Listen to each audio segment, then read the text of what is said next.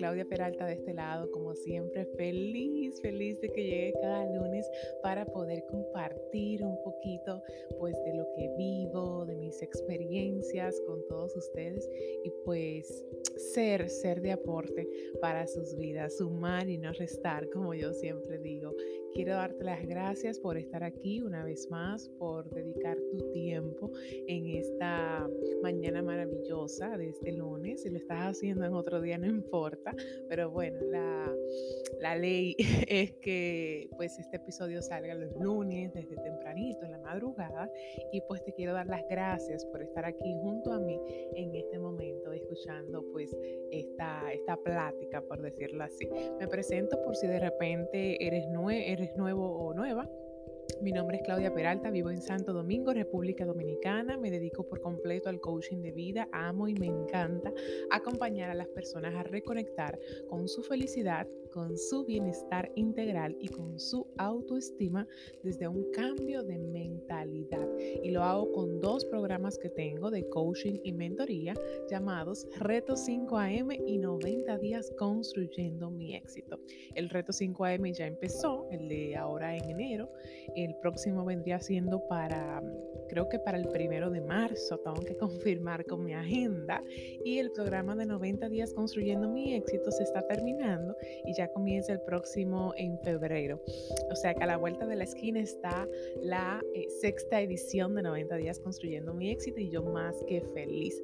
Así que bueno, esa soy yo. Me puedes seguir en mi Instagram arroba Claudia Peralta y con mucho gusto pues estoy a tu orden si deseas escribirme, si deseas darme algún feedback, opinión o simplemente saludarme y decirme quién eres y de dónde me escuchas. Así que abrazos del alma y pues vamos a iniciar con el tema de hoy.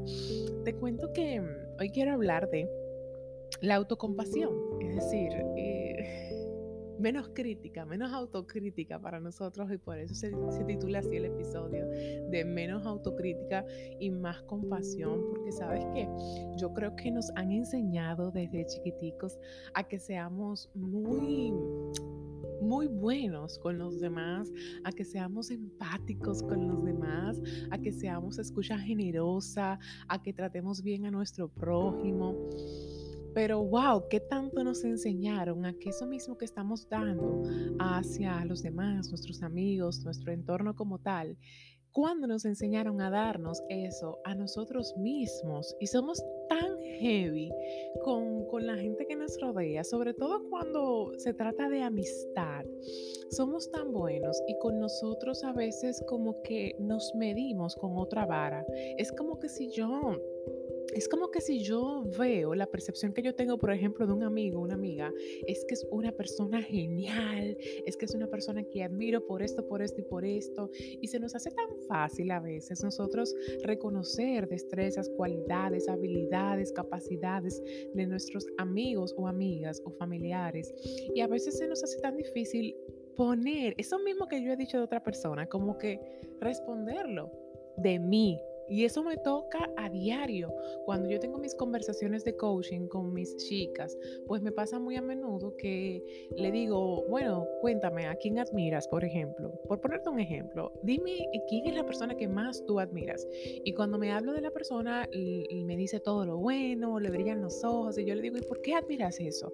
Y me dice, sí, porque yo considero que ella es una persona, ta, ta, ta, y entonces se le hace muy fácil y, y fluye súper bien contándome todo lo que tiene esa persona que es maravilloso. Y cuando yo le digo, ¿y tú? ¿Qué tienes tú? ¿Qué sé yo cuánto? Y como cualidad o destreza o, o si se admira, algo así.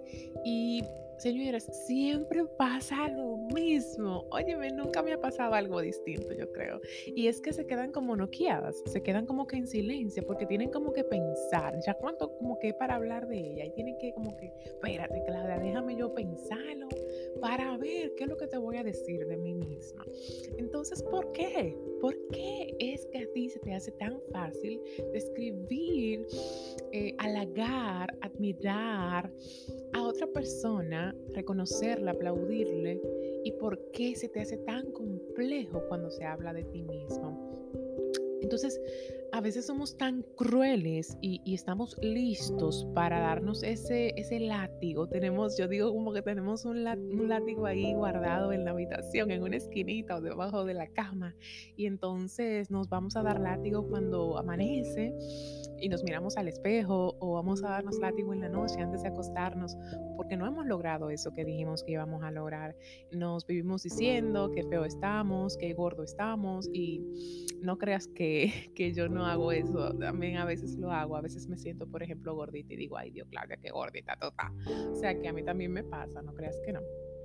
Pero estamos ahí, estamos ahí como listos, listos para darnos látigo. Y eso de verdad yo creo que nos va haciendo mucho daño y va lacerando nuestra autoestima. Y tenía una conversación de coaching recientemente donde yo le compartía a una chica hermosa y le decía, wow, es que yo me he puesto a pensar, bueno, te hago un paréntesis, yo estoy escribiendo mi primer libro, estoy muy emocionada. Mi primer libro es sobre propósito de vida porque tengo una historia hermosa que contar y considero que, wow, considero que con mi historia yo puedo impactar la vida de tantas personas, óyeme, de tantas personas, que está para chuparse los dedos ese libro, porque ahí yo estoy diciendo cosas que yo nunca he leído en ningún libro sobre propósito de vida. De por sí yo siento que hay pocos libros del tema y pues eh, yo lo estoy contando de una forma tan genuina y tan bonita que yo sé que les va a ser de ayuda a todos ustedes y a ti también que me estás escuchando. No importa si, si ya sepas cuál es tu vocación y pasión o si no lo sepas, o sea, no importa en qué plano tú estás, es un libro que de verdad a cualquiera le puede funcionar y apoyar, pues leerlo. El punto es que yo le comentaba a esa chica que en mi libro yo comento que para mí la autoestima tiene que ver hasta con el propósito de vida. Cuando una persona como que no tiene claro hacia dónde se dirige, su norte, pienso, porque es desde mi perspectiva y experiencia, que hay un tema también con su autoestima, porque en el momento que esa persona se sienta segura de sí misma, en el momento que esa persona sepa quién es, sepa para qué da, eh, en el momento que esa persona comience a reconocer todas las virtudes que tiene, todas las fortalezas maravillosas que tiene su tipo de personalidad o temperamento, momento cambia la percepción. Repito, en el momento que cambie, eh, el cómo tú te ves a ti mismo, ¿verdad? Entonces eso va a hacer que cambie tu percepción. Y en el justo momento que cambia la percepción que tú tienes de ti, en ese justo momento tú dejas de criticarte tanto y comienzas a ser más compasivo. Y ha sido tan retador para mí el yo poder lograr ser compasiva conmigo, porque te cuento que yo vengo de un tipo de personalidad, bueno, para los que conocen el enneagrama, yo soy eneatipo número uno, que es la persona perfeccionista reformadora, y cuando hablamos de temperamentos, si has hecho el test de los temperamentos, pues yo soy más colérica que otra cosa, aunque tengo sanguíneo también bastante alto, pero también soy más colérica. Entonces, ¿cuáles son las características? Por eso es importante, yo siempre mando a hacer a mis chicos sus test de personalidad antes de empezar a trabajar con mis clientas, porque es importante que tú sepas realmente quién tú eres, cuáles son tus características y cualidades como tal. Y lo que define, lo que describe a una persona de, que viene de ese tipo de personalidad y temperamento, es que es una persona muy crítica realmente. O sea, es, sumamente fácil, sumamente fácil identificar en la calle a un colérico o a un perfeccionista, perdón, porque es una persona que... Eh, se critica mucho, pero también critica a los demás, claro, porque eso es lo que tiene para dar. E, y sobre todo una persona que no conozca, es muy fácil que la critique. Pero realmente este tipo de personalidad es muy autocrítico, inflexible, rígido. Esas son las palabras. Cuando tú buscas en internet, busca cuando termines este episodio, eso es lo que sale. Eso es lo que sale. O sea, se ha estudiado ya bastante este tipo de personalidad y eso es lo que, lo que prevalece lo que se hace ver de una vez en este tipo de personas. Y pues yo soy así, realmente yo vengo de ahí, he tenido que venir trabajándome para ser más flexible conmigo, más humana conmigo mismo, más empática conmigo misma y, y luego poder serlo entonces con mis amigos, con mis clientas también y no exigir tanto, hacer las cosas más desde el amor y no desde la exigencia. Eso aplica para todo, eso aplica para mí, eso también aplica para los demás, porque trabajo con mucha gente diariamente. Entonces, a donde voy contigo es que el yo venir de este tipo de personalidad, el que eso venga en mi sangre como tal, en mi genética, en mi ADN, porque también mi mamá es así, el que eso venga dentro de mí ha sido un trabajo arduo, el yo poder el yo poder ir rediseñándome, por ponerle una palabra, el yo decir, wow, ok, yo soy así, pero yo tengo la oportunidad de hacer ciertas mejoras y cambios dentro de mi actitud y dentro de mi personalidad. Y quiero compartirte por eso en esta mañana qué es lo que a mí me ha funcionado para yo ser más compasiva conmigo, para yo no perder mi parte humana. Todos tenemos esa parte humana, esa parte que nos hace recordar que somos seres emocionales, como siempre digo, que no somos seres perfectos, que somos seres en construcción, que somos seres en constante crecimiento y en constante aprendizaje. Y para aprender en la vida hay que, hay que caer. Entonces una, una persona viejita es tan sabia como tú la ves, como tú lo ves. Esa persona tiene tanta sabiduría a su edad porque que ha sabido caerse y en esos momentos que se ha caído, pues ha permitido que eso suceda. Es decir, no se ha lacerado, sino que ha permitido caer, se ha permitido aprender y por eso tiene la sabiduría que tiene hoy en día. Así que te quiero compartir qué me ha funcionado a mí, una perfeccionista eh, en constante transformación y una colérica, eh, que bueno, e, esta colérica... Eh, ¿qué te digo? A veces se le, se le sale lo colérico porque es muy fuerte, pero siempre estoy tratando de mejorar a pesar de que el colérico sea bastante bastante predominante en mí. Entonces, bueno, anota por si te funciona esto que a mí me funcionó para ser más compasiva conmigo y pues, pues para que tú también lo vayas aplicando. ¿Cómo trabajarlo? Mira, lo primero que a mí me funciona es reconocer de dónde vengo, o sea, yo ponerme a analizar, a veces uno dice, ay, no logré tal cosa, eh, me fajé con eso y me fue súper mal, eh, mira fulano cómo va en su negocio y mira yo cómo voy, fulano está ganando yo tanto. A veces también esto tiene que ver mucho con la comparación, tú sabes, pero ya es otro tema, la comparación. Yo tengo incluso un episodio, bueno, si te interesa escuchar sobre la comparación, tengo un episodio más para abajo que dice, ¿para qué te comparas? ¿Para qué te comparas si no me equivoco? Entonces sería bueno que lo escuches si te interesa el tema y si entiendes sobre todo que te estás comparando. Entonces, lo primero es reconocer y ver, ponerte a reflexionar de dónde tú vienes, y cuál es tu trayecto. De forma que cuando tú sientas que te vas a dar látigo de que, diache, qué mal te quedó, diache, tú sí eres bruta, Juanita, diache, tú sí eres tonta, si tú lo hubiese hecho de tal forma, hubiese hecho mejor, diache, lo hice malísimo, qué feo me quedó, qué sé yo cuánto. En el momento que te llegue ese pensamiento limitante a la cabeza, tú vas a parar un stop, a, a respirar y vas a decir, guay, guay, guay, guay, espérate tantito. Tú vas a decir, pero fulanita, tú lograste tal cosa el mes pasado, tienes que mirar para atrás, mirar en retrospectiva y decir, pero no está mal la cosa, porque yo, por ejemplo, tal día hice tal cosa y me reconocieron, porque yo el mes pasado gané tanto, porque yo... Eh, no sé, tienes que mirar tus logros, tienes que mirar hacia atrás. ¿Quién eres tú? A mí me ha pasado, porque soy un ser humano igual que tú me pasa cada rato, que yo a veces me he comparado. He comparado mis proyectos, he comparado mis negocios con otros negocios y otras colegas del mercado. O sea, no te lo voy a negar, me gusta ser súper transparente con ustedes.